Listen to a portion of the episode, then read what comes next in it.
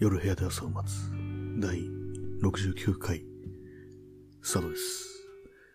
今日はですね、あの、人生の方をプレイしていこうと思います。少し前にあの、いろいろね、外に出ても、少し前とか昨日ですね、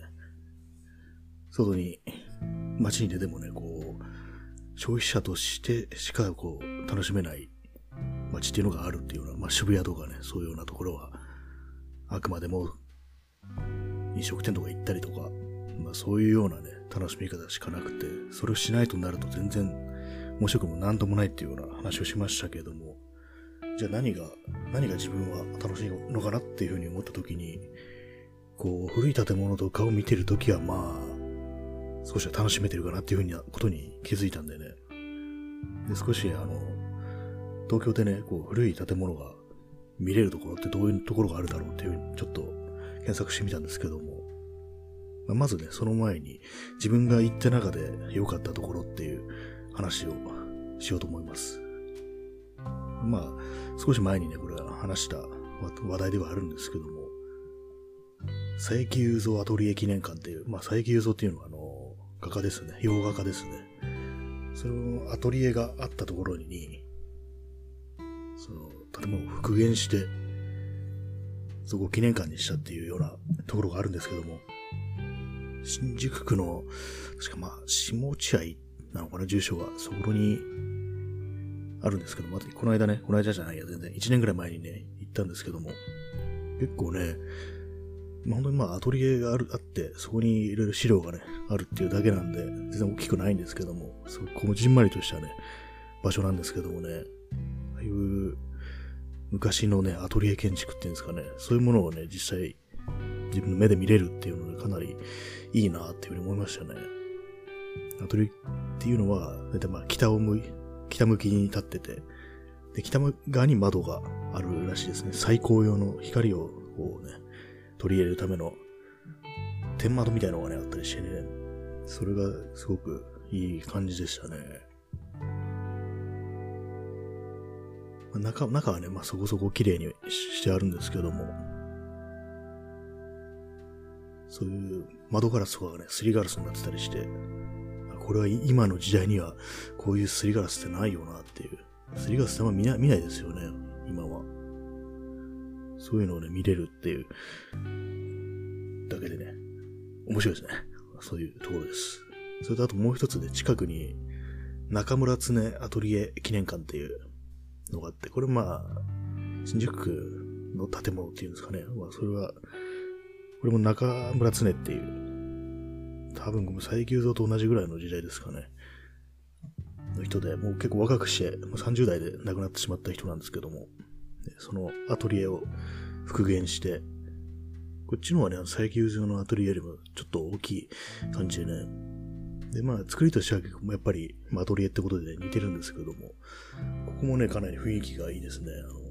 自分が行ったのは、曇り空の、曇りの日だったんですけども、その北側のね、北の大きな窓から入ってくるね、光の感じとかがすごく良くてね、こうななんていうか、こう、絵を描く人とかね、そういう人はね、ちょっと行ってみるといいかもしれないですね。いや、確かにこんなにね、違うんなら、アトリエ、わざわざアトリエっていうね、ものを建てるのもわかる気がするっていうね、この光じゃなきゃダメだみたいなね、そういうのもわかるなという気がしましたね。うんいざこうね、今リストアップしてメモを見ながら喋ってるんですけども、いざこう喋るとなるとあんまりこう、ね、いいな以外の感想が出てこなくて、ちょっと恥ずかしいところがありますね。これあの、新宿区の落合っていうのはね、私も画家が結構住んでたっていうのもあってね、あと作家もまあまあいたのかな。それでね、なんかこう、区のね、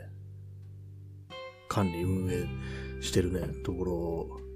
でね、そういうようなアトリエみたいな、アトリエを再現した記念館っていうのがね、いくつかあるんですよね。もう一つは、あのこれは画家じゃなくて作家ですけども、あの、林美子っていう人の自宅だった場所が今記念館になってて、これはね、住所的には多分中井とかね、その辺だと思います。ここはね、あの、これアトリエではないんですけども、結構、昔の日本の建築というかね、は、なんていうのかな、全然こう建築に詳しくないんで、どういかに言い表せばいいのかわかんないですけども、まあ、日本風の建物ですね。平屋ですね。平屋2とあれですけども、ね、縁側とかがあって、ちはね、結構その、まあまあ広いところでね、いろいろ見れるんですけどもね。そんな感じです。まあ、ね、そうなんですよね。あの、林美子はね、別に興味ないんでね。最近はね、結構その絵とか好きなんですけどもね。林美子の本は読んだことなくて。だからまあ興味がある人はね、そういう、いろいろ資料とかね、なんか映像みたいなのもね、流れてるんでね、そういう方の、楽しみもあるかもしれないですね。私はこう、古い建物が見たいという、その気持ちだけで行ったんでね。でも、一つね、この間行ったところが、前も話しましたけども、あの東京カテドラル聖マリア教会っていう、これ教会ですね。確か安藤忠夫なのかなこれは、作、設計が。あんま知らないで言ってますけども、名前だけは知ってるっていう感じなんですけどもね。ここね、まあ、教会ってことでね、普通にまあ、ずっと入っていけるんでね、ここも。おすすめですね。こうなんかコンクリートのね、こう変わった形してるんですよ。なんか三角形が2つ組み合わさってみたいな。なんかちょっと外からと中の印象がね、だいぶ違うような。入ってみるとこんなに天井が高いんだみたいな感じでね。結構ね、割とこの、ちょっと通路の真ん真ん中、もう正面にあの十字架があるっていうようなね、そういうとこに立ち尽くしてね、しばらく眺めてましたね。いずれもあの、無料なんでね、これ、タダで入れるんで、ちょっとね、興味があるって人は、見に行くといいかもしれないですよね。東京カテラル聖マリア教会っていうのは確かあの、ね、大きいね、パイプオルガンっていうのかな、パイプオルガンがあって、結構いろんなミュージシャンが、そのパイプオルガン使ってレコーディングしたみたいなね、そういうことを聞いたことありますね。確かあの、松任谷由実とか、何だったな曲名が思い出せないですけども。なんか最初、オルガンで始まる曲ありましたよね。なんだろう、陰りゆく部屋から。それか、海を見ていた午後か。まあ、どっちかわかんないですけども、そのどっちかだと思います。の、今、イントロのね、オルガンは、そこの教会のパイプオルガンで使って録音されたっていうようなことを聞いたことありますね。あと、森田道二がね、ここでなんかコンサートやってたような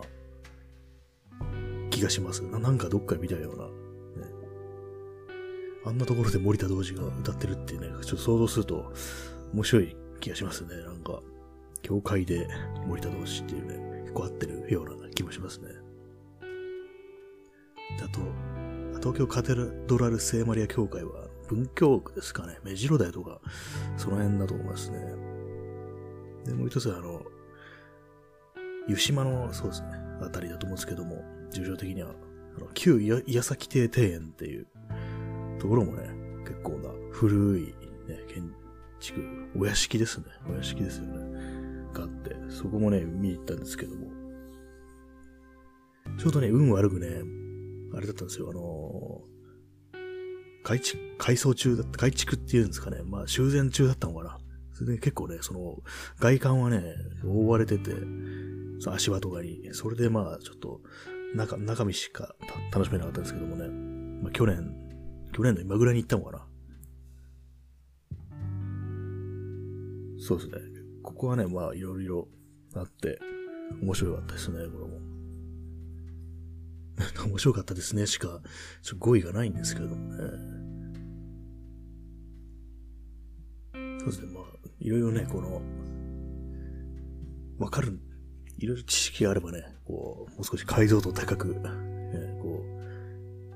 う、楽しめると思うんでね。行ったのがね、去年なんでね、まあ、行く前にはね、それ、それなりにね、いろいろ調べたと思うんですけども、その、今日岩崎って、岩崎って誰だみたいなね、そういうようなところ調べたと思うんですけど、もう1年ぐらい経ってるんで、もうすべて記憶の彼方にね、忘却の彼方に、ね、流れ去ってしまい、覚えてないんですけどもね。で、もう一つあの、これは、あの、白金とかですかね、住所的には。東京都庭園美術館っていう、まあ、ここはいろいろね、あの、美術館的なね、美術館としてもね、使われてるんで、まあ、そういう方の話もあるんですけども、そこも言ったんですけども、ここはね、あの、まあ、元皇族のものだったみたいな、なんかそんなようなことだと思います。すごい、ね、ふわっとしますけれども。そういうところでね、かなり、すごく、ね、中身とか、中の内装とか、まあ外もそうですけども、そうお金がかかってるようなね、すごい手の、手の込んだね、作りになっててね、それも面白かったりしますね。で、あとは、江戸東京建物園ですね。これも1年ぐらい前に行ったんですけども、ここはね、本当に古い建物もそうですけどもね、いろんな建物が、もう一つのね、こう、ちょっとしたね、セットみたいな感じでね、かなりあるんですよ。昔の店、なんていうかこう、雑貨みたいなものをね、そのままボンと移築してきてね、置いたりとか、あと写真スタジオっていうのがあってね、それが自分的にはかなり興味深かったですね。まあ、それこそやっぱり、まあ、スタジオとかでもやっぱり北向きに立ってて、光がいい感じに入ってくるっていうのはそういう風に作られてたと思うんですけどもね。こう、そういうところでね、こう、自分、自分の写真もね、撮ってみると、ね、面白いっていうところがありますね。確かにあのー、そこのね、管理してる人がね、こう、写真撮ってくれる、撮ってくれるんでね、誰かね、お友達とかと行ったりしたらね、みんなで写真撮ってもらうと面白いと思います。あと前にも話した新宿歴史博物館ですね。ここはね、まあ、ここはまあ博物館っていうあれでね、いろいろなものがあるんでね、前も話しましたけども、そうですね、路面電車のね、車両がね、一両ボンと置いてあったりして、中に入れるっていうのがあったり、あと昔の商店、まあ、蔵っぽいね、作りのね、なんていうかこう、あの白い壁のありますよね、ああいうの。そういうのがね、ボンと置いてあるんですよ。結構いろんなね、白があったりして、たまにこう、なんていうかな、こう、常設店だけじゃなくてね、何らかの催しもね、あったりするんで、特設店みたいなね、そういうような、あるんで、自分が行ったのもね、何もやってない時だったんで、常設展示だけだったんですけどもね、結構意外に色々やってるところですね。まあ自分の行ったところではね、なんかそんなようなところが結構面白かったなっていう感じでね。あんまね、こう、古い建物っていうと、そんなに普段意識してないんでね。まあ、せいぜいお寺ぐらいですよね。まあ、古いって分かってるのって。結構、ね、まあ、日本はあの、他の海外に比べると、割とすぐ、ね、ダメだったらまあ、買い出しちゃうみたいなそういうの、ところあるのかなっていうふうに思うんですけども、これらのね、場所は、まあまあ古いということでね、結構見てみると、なんかちょっとしたね、旅行気分みたいな感じも、にもなるんでね、やっぱりこう、普通にね、お金払ってね、綺麗な、ね、建物とかね、入ったり、そう渋谷とか行ったりするより、こういうところの方がね、なんかこう、いつもと違う気分に浸れるような気がしてね、楽しいですね、自分的にはね。まあ、自分、あとね、他に気になってるものとしてはね、ニコライ堂っていう、まあ、神田にある、まあ、教会ですよね。これも。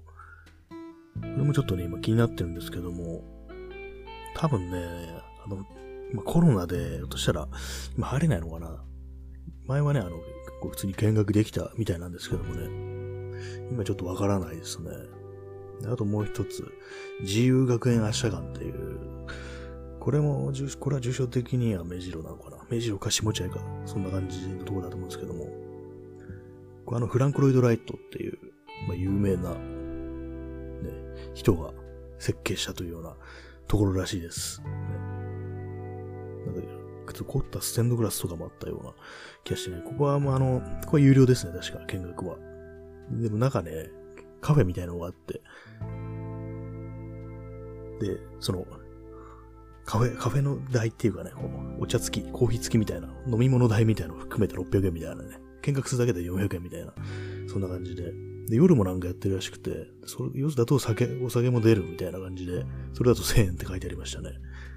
ああいうところで酒を飲むってのは結構不思議な体験なような気がしますね。何時までやってるのかな結構、酒を出すなんてことは結構遅くまでやってるのかもしれないですね。あとね、あの、国際子供図書館っていうのが上野にあるらしいです。まあ、これは現役なのかな？図書館として。昔はね、普通に普通の子供図書館じゃなくて、まあ、国会図書館っていうんですかね。まあ、そういうような感じで、の目的で建てられたものらしいんですけども、今はまあ、子供図書館っていうことらしいですね。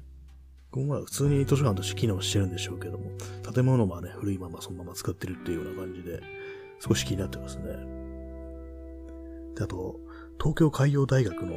越中島キャンパスってとこにあの、天文台が、かなり古い天文台があるらしくて、まあ、天文台って言ってもかなり小ぶりな感じなんですけども、それはね、まあ、キャンバスってことでね、普通にスッと入れるらしいんでね、ちょっと今度通りがかったら行ってみようかななんて思ったりしますね。結構あの、天文台っていうのもね、なんていうかこう、ロマンみたいなのを感じますね。こう天を見上げるために作られた建物っていうね、あくまで目線が外に行ってるっていうようなところでね、これこそ、ある意味こうね、旅情みたいなものを感じますけれどもね。前にあの、三鷹の国立天文台ってとこにね、ふっと行ってみたことがあったんですけども、そこもね、同じような感じで古い天文台があって、私が行った時はね、たまたま、こう、解説してくれる、まあ、その、天文台のね、職員の方がいていろいろ話聞いたんですけどもね、